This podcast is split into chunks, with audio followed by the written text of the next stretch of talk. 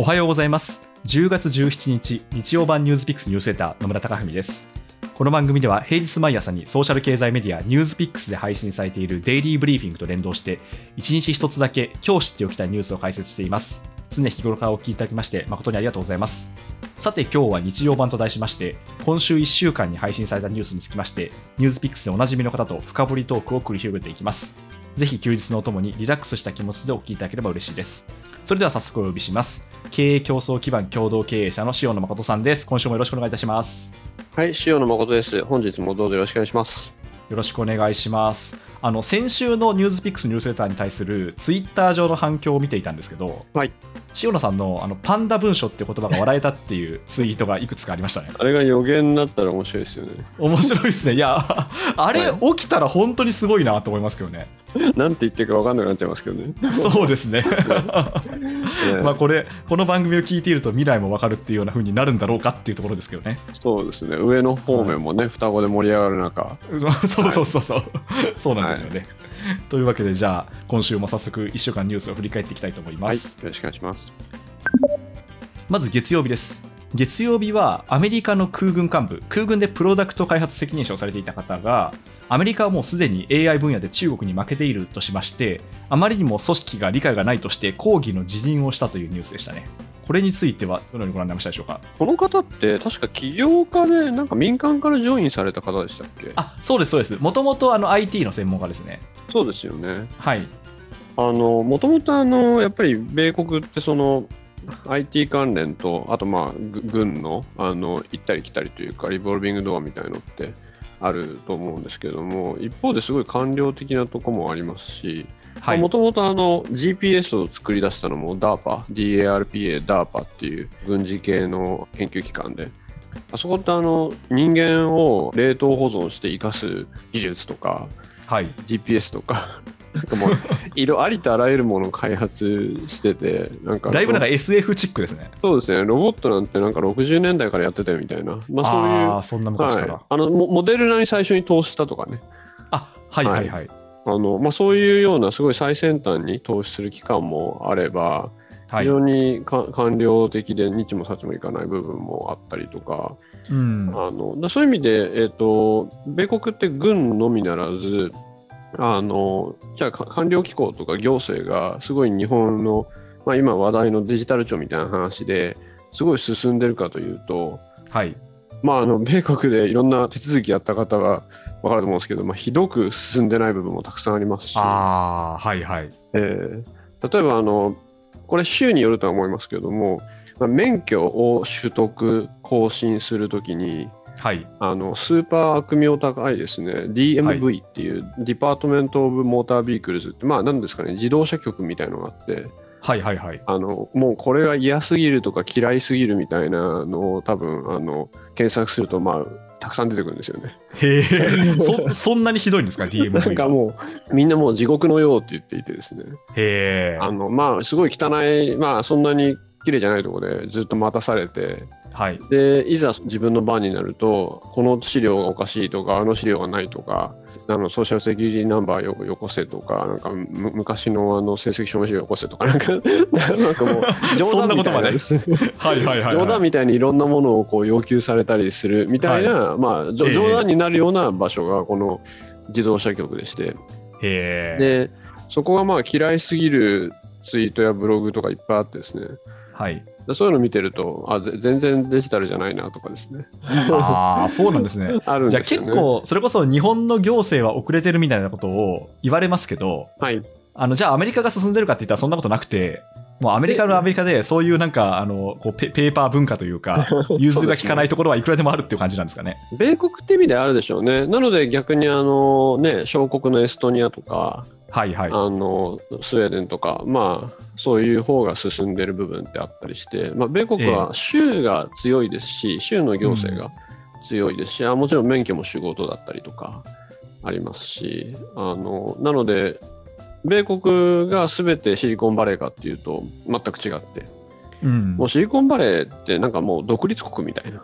イメージの方が正しいかなって思いますし、そっか。だ米国の中でもまあ例外なんでしょうかね。例外ですね。あとはあの、うんまあ、話題ですのとこですと、軍事転用であったりとか、はい。そういったことっていうのは、やっぱりそそういうのを許さない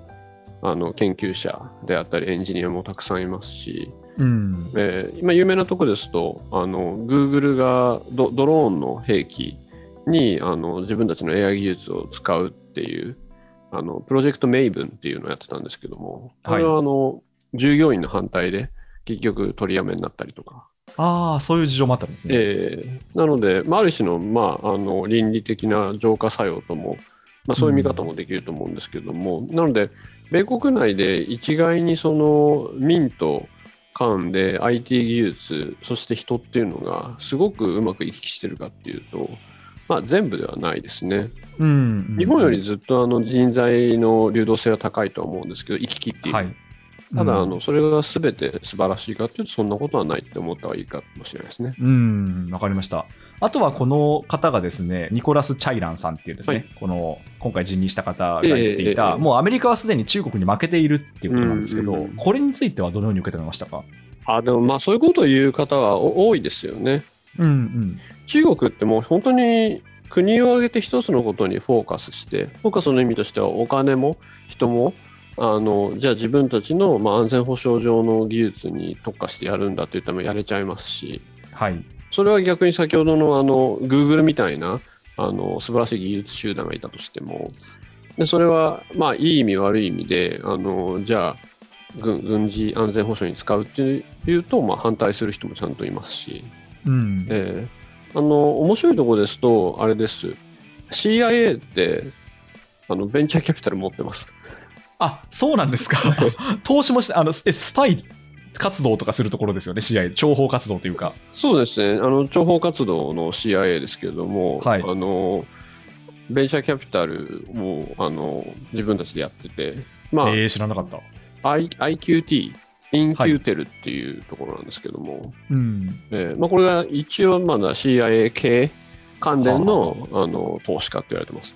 うん。でやっぱり秘密が多いらしいですけど。そうですよね。まあでもやっぱりそうですよね、まあ、軍事的なこう情報とかテクノロジーに関する知識っていうのを、はいまあこう民間にこう転用する場合は、まあ、確かにその知識を使ってベンチャーキャピタル活動なんかは全然できそうですもんね。そうですね、IQT、インキューテルみたいなのは、あの民からそういう技術を取ってくるっていうあの目的と推測しますけれども、でもまあ、こういうのをやっちゃうところが、はいアメリカっていうか、アメリカ映画っぽい、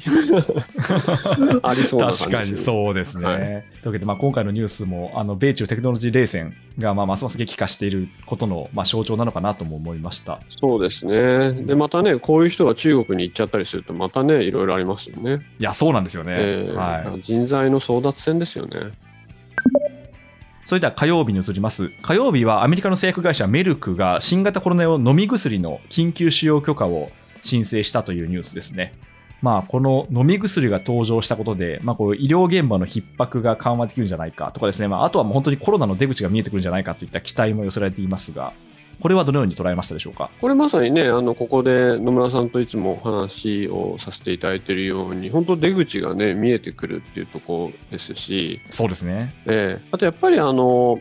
ワクチン打てない人って多分いらっしゃるんで、その体質であったり、うんあの逆にそういう人を守るために打てる人は打っていった方がいいよっていう説があると思うんですけども、やっぱりワクチン打てない人とか、重症化可能性のある人にとっては、まあ、ものすごい朗報ですよね。そうですね。それこそ、あの、ここで散々話している、あの、ウイルスの立場になって考えると、はいあの、弱毒化して感染力を強くなっていくっていう、はい、まあ、その方向で、で、まあ、その弱弱毒化したウイルスに対して、まあ、こういった飲み薬が効いてくると、はいまあ、いよいよ、あの普通の風邪とか、まあ、インフルエンザレベルになってくるんじゃないかっていうような予測がありますよね。そうですねあの、そういうこと、なんかその話もね、最近だとめ、他のメディアなんかでも、ウイルスの生存戦略みたいな文脈で語られるようになってきましたよね。あと、やっぱり飲み薬、ワクチンとか、こういったあのツールができてきてる中、はい。あの何を KPI にするかですよね。やっぱり、うん。あの脆弱な人っ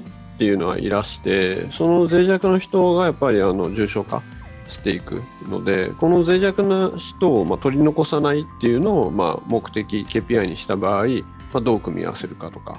いう話になってきて、で逆にワクチンも2回打てたりとか、あの健康でいる人っていうのは、まあ、普通の風邪ですねというところで、より経済活動側に振っていくとか、まあ、そういう KPI の設定をどうするかっていうのが、ある種の行政のあの今後、コミュニケーションすべきとこですし、やるべきことですよね。ああ、でもおっしゃる通りですね。確かに、あのこの世界では新規感染者数が KPI じゃなくなりますよね、そうすると。あそうなんですよね、変わっていくんですよね、KPI って。うん、はい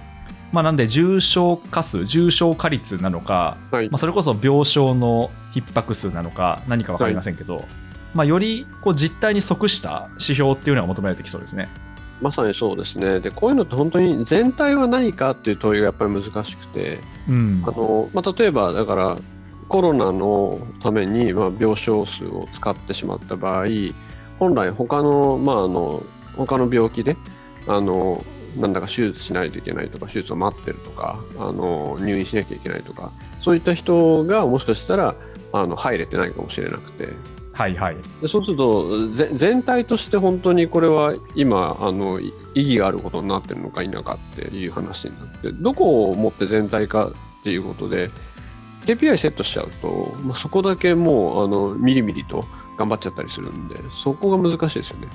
ああ、でも確かにそうですね。あのこの指標を追いに行くぞっていうと、まあ、他は車掌することになりますもんね。そうですね。あとだ、大体やりすぎると、KPI を上げることをハックし始めますからね。はいはいはいはい。確かに確かに。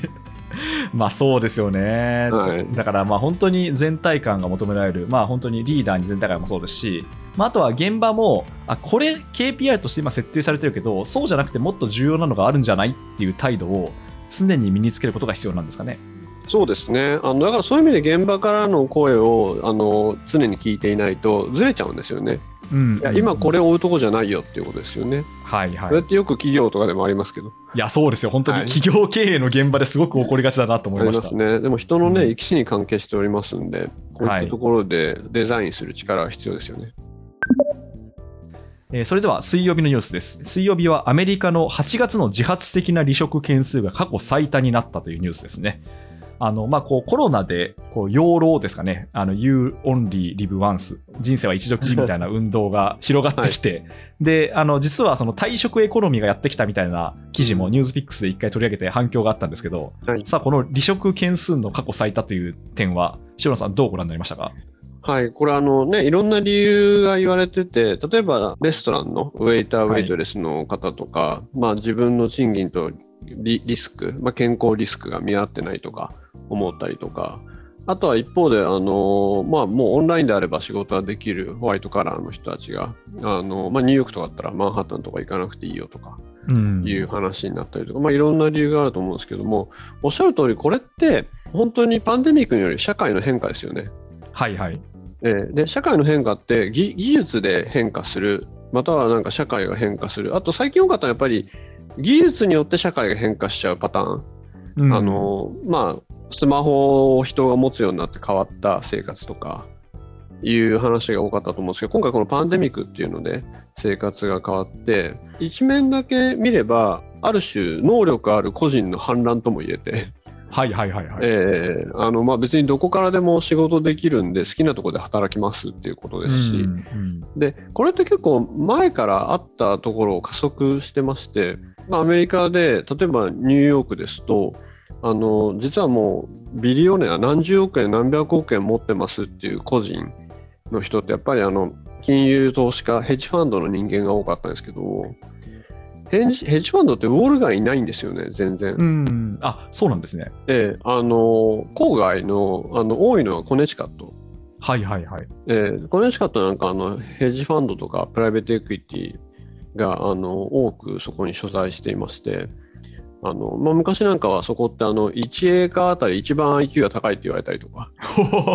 そんな言い方があったんですね。ええ、やっぱりノーベル賞級のあの物理学者とか数学者みたいのがそこのヘッジファンドにいるっていう話で、まあ、そんな風に言われたり。で、はいはい、そのコネチカットのそのヘッジファンドがあるようなグリーンウィッチとかそういう郊外って、あのまあ、関東なんかで行った場合、まあ、軽井沢みたいなところなんですよね。はいはいはい。環境がいいってことですか、えー、もう本当に緑が豊富で、うん、あの本当にアメリカ映画入れてくる郊外みたいな。はいはい。でも高級住宅地で。そうですよね。一個あたりの家も広くてみたいな、えー、そんな感じですよね。そうですね。なので、実は一番稼いでる投資家とか、資本家っていうのは、まあ、そんなところにもともといたりしたんで、うん、なんかそういったものが加速しちゃいましたし、うん、あとあの、翻って日本とかの、まあ、ヒントになるなとか思うのは、こうちょっと郊外とか地方に住んで、まあ、オンラインで多くお仕事するって言った時に、やっぱり皆さんあれですよね、あのそれやりたいんだけど、やっぱり子供が今学校に行っててっておっしゃいますよね。そうですね。いや、だとすると、もう学校の問題だけですよね。うんうんうんうん。そうですね。まあだから仕事はかなりもう場所を選ばずなくなってますもんね、今。そうすると、それこそ、まあ、え英米の大学とか、あの、他の初等教育のみたいに、あれですよね、あの、いい学校さえ、地方、日本の地方とかにたくさんできれば、みんな引っ越しちゃいますよね。あ、でもそれすごい思いますね。なんか、それこそ日本だと沖縄とか新潟とか、まあはいあとはその大分にある、えっと、APU でしたっけ？あの、もそうなんですけど、あそうですね、APU とか。はい APU もそうですよね。なんか案外そのいい学校が地方に点在していて、はい、そっちの方がこうグローバルにつながってんじゃないかみたいな話もありますもんね。そうですね、本当にアメリカの大学とかだと、本当に IB リーグであったりとか、名門校とか、めちゃ田舎にありますもんね。はいはいはいはい。あの、え監禁されるって言いますよね、そこであの、遊ぶところもなくて。遊べないから集中できる問題すごいありますけどそうね。はい。えーあのある意味、学校、大学、名門大学が町の中心となってできてるみたいなうんうんうんイメージが近いと思うんで、はい。あのその大学まで行かずとも、そういうあの特色あるあの優秀な学校っていうのがあの地方にできたら、もうそそれだけでいろいろ変わっちゃいますよね。あー、でもすごいわかりますね。なんかそれこそ日本でいうと軽井沢で風越学園風越学園ですね。はい。はい。あれも私の知り合いで、なんかあそこに行かせたいがために軽井沢に移ったっていうファミリー世帯がやっぱ複数いるんですよね。だかああ、いらっしゃいますよね。わかります。はい。らやっぱりそういうふうにいい学校ができると、それがなんか磁場になって、はいあの人を引き寄せるんだろうなっていうのは、すごくイメージできますね。そうですね。あの、今回のだからリモートでワークフロムホームみたいなのは、次はやっぱり教育っていう話だと思いますし、あとやっぱり解決すべき課題としては、あの、すでに人脈であったり、仕事のやり方であったりを、あの、知っている世代にとっては、あの、本当にもう自由を得たっていう話だと思うんですけども、うん今から人脈とか仕事のやり方を学ぶ方々、あのまあ、つい先まで大学生だったような人たちっていうのは、かなりハンデですね。そうですね。いや、それはすごく思います。はいだからそこちょっとどういうふうにこう第一歩を踏み出していったらいいのかっていうのは結構真剣に考えなきゃいけない、そして仕組みを作らなきゃいけないテーマだなと思いますね。そうですねあの自由度ができたので、まあ、そこの部分を解決して、であの住みたいとこから仕事ができる、まあ、エッセンシャルワーカーの方々なんか、非常に、ね、そこが難しいところはあろうかと思うんですけども、自由度っていう意味で、時間とあの空間の自由度が上がってくれば、やっぱりその男性、女性のあの雇用の比率なんかも、よりこうイコールになっていって、多様な働き方になっていけると思うんで、これはある意味、今しかないですよね、動くのはね。そうですね。日本各地に魅力的な学校ができてほしいなとそう思いますでね、ミニ東京になる必要ないですし、ミニ東京の競争する必要ないですからね。そうですね。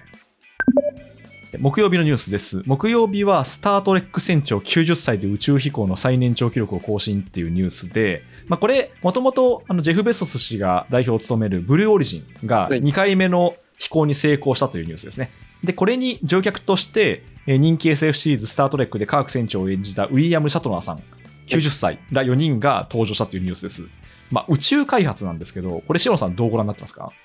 これはあの、スター・トレックは転送じゃなくてよかったんですかね。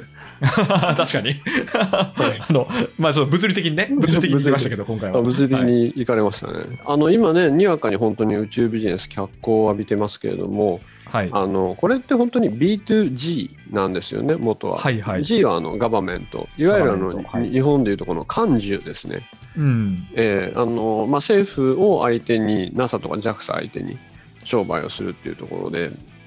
じゃあなんでこんなにあの民間でいろいろあの挑戦しているんだっていうと、まあ、ある種のショーケースの意味はあるんですよね。はい。えーあのこういうことを安全に開発してオペレーションして帰ってこれるというのを、まあ、ショーケースとして見せていくっていうのもありますしあのそしたらなんか従業員の人たちが安全性に問題ありって言ってるっていうニュースいや、そうなんですよ。はい 内部告発者がいたっていう、そう大変ですよね、それも。また内部告発者ですか？あ先週とつながってますね、これ。先週繋がってますね。つながってる。SEC に言っちゃうぞってやつですね。確かに。はいあーでもそうですね、確かにそうか、だから自社の技術をこう世間にアピールするっていう意味で、こういう宇宙のような難易度の高いプロジェクトに取り組んでいるっていう側面もあるってことですか？そうですね、あの元、もうシンプルに言えば、NASA があのたくさん、じゃあロケットを打ち上げてますねと、じゃあそのロケット打ち上げに、例えばですけども、100億円かかるんだったら、うちならあの70億円でできますよ、はいはうちにアウトソーシングしませんか？で、アウトソーシングする際に、あの今までの実績はこれとこれとこれですっていう、まあ、そういうことを、あの B2G、幹事に対してやっているっていうのが宇宙ビジネスだったわけでして、うんそこを、うんあの民の方であのノウハウを貯めているという状況ですと。あただあの、多分それだけで終わらなくて、このビリオネアたちの、あれですよね、ちょっとある種の子供っぽい競争はやっぱり感じざるを得ないですよね。確かにそうですね。あの、ジェフ・ベソス氏とこうイーロン・マスク氏の2人が、まあ、こう、しねぎを削ってますけど、まあ、イーロン・マスクさんの言動なんかちょっと若干子供っぽいと思うことはありますよね。そうですね、直近、イーロン・マスクが好きなアニメについてね、ツイートしてて、あそうそうそう、それ、塩野さんのツイートで私見ましたよ、それ。そうですか。そしたらね、そこにあの広角機動隊とか、うんあのデスノートが入ってるかと思ったら、千と千尋入ってましたからね。あ、そうそうそうそう。なんか、精神年齢がどれくらいなんだろうっていうのがなんとなくあ透けて見えるような、本当ですよね。湯婆婆見てるイーロン・マスクが見たいですよ。あの想像できないですよ。どういう画面で見るのかな、本当に。どういう画面なんですかね。ですよね。はい、なので、宇宙はあのまさにニュースでもおっしゃられたように、まあ、ビル・ゲイツみたいに、ちょっとこう、大人なあのビリオネアは地球上でまだまだやることがあるだろうとはい。おっしゃっていて、でこの議論って、やっぱりあの宇宙に携わったり、宇宙に関わると、その莫大な金額と逆にそこから得られるベネフィットのバランスからして常に言われることであの宇宙に行く前にあのじゃあ米国だったら近所の貧困層を救うべきだろうみたいなのが必ず出てくるんですよね。うーん、そうですよね。えー確かに、そのお金があったら、どれだけの貧困層とか、まあ、どれだけの病気に対して手が打てるんだろうかっていうことですもんね。増えますね、そこは。えーうんだからそこはなんか、ある種の人間の欲望と、本当、リソースというか、お金のアロケーションの問題だと、ビリオネアからすればね、自分たちが勝手にやってるぞっていう話かもしれないですし、うんうんなかなかここは深いと思いますね。そうですね。なんか個人的には、まあ、それこそこの日のポッドキャストでも話をしたんですけど、はい。まあ、なんかこう集団の中の、まあ、数パーセント、一定数が変なことをして、あそうですね。その結果、はい。フロンティアが見つかるんだったら、まあ、それは、それこそあのアリの群れじゃないんですけど、えーアリの群れが行列からその離れたアリがいると新しいあの獲物を発見するみたいなのと同じで、まあ、なんか一定数そういう変な人たちがいてもいいのかなっていう感じはしたんですけど。そうですね。あのそのお話をお返ししてあのじゃあ最初にナマコ食べた人とかはい。あの そうですね。フグを食べ続けた人とか、はい。って思うんですけども、まあ、それに比べて宇宙はお金かかりますねあまあ確かに確かに。お金かかり具合が段違いですね、確かに。そうなんですよねいやいや、まあちょっとこの今後の開発がどうなっていくのかって感じですね。それでは金曜日です。金曜日はアメリカの SNS 大手 LinkedIn が中国から撤退したというニュースを取り上げました。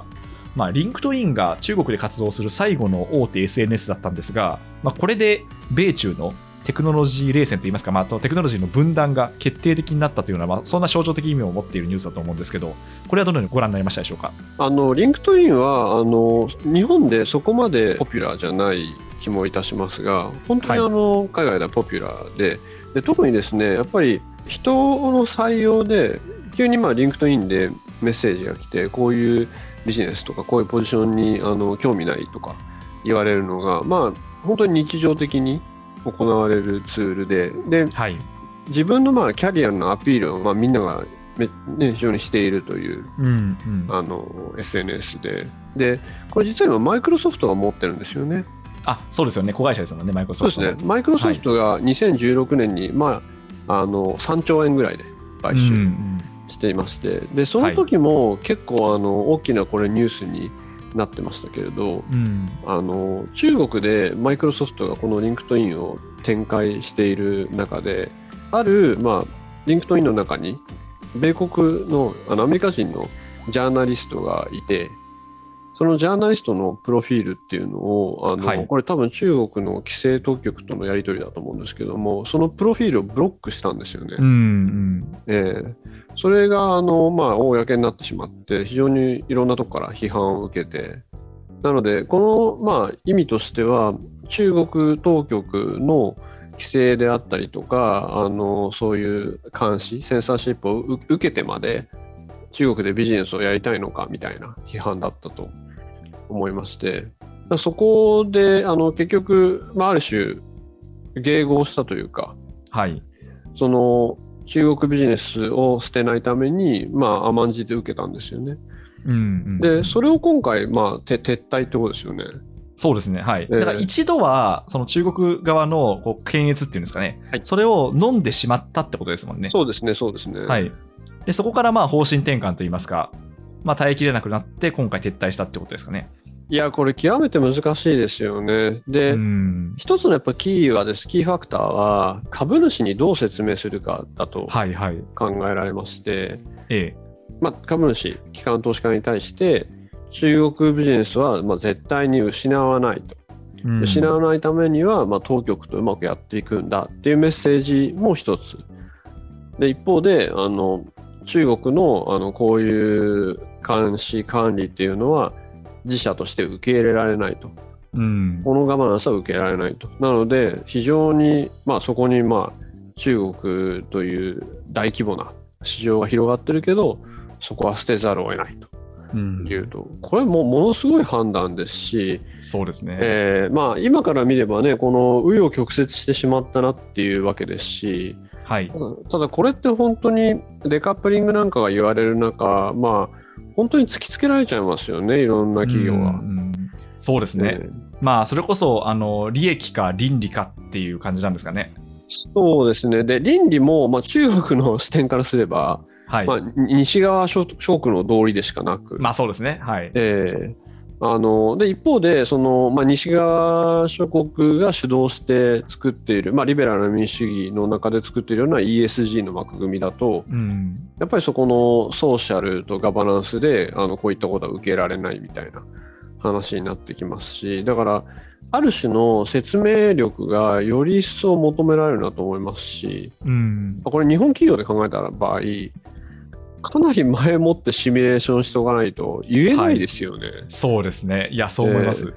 なんか、あの、明日じゃあ、こういった事態が起きて、ええあの何かこう声明を発表してくださいって言ったら、はいシミュレーションしておかないと言えないですよね。言えないですね。言えないですし、ある種決断の中で、あの別にこれがいきなり重罪になるとか、あの刑事事犯になるとかいう話でもないんで、はい。あの哲学が出ちゃうじゃないですか、はい、そう思います。経営者の。あのはい最終的に自分たちはこう思うんだっていう哲学が出ちゃうんで、そうですね。それって大変ですよね。いやーそうですね。まさにあの山口周さんの指摘じゃないんですけど、ええええあの白黒ルールが決まってるところは別にみんなそれを守るんですけど、はいルールが決まっていないところだからこそその人の哲学とか美意識が出てしまって、はい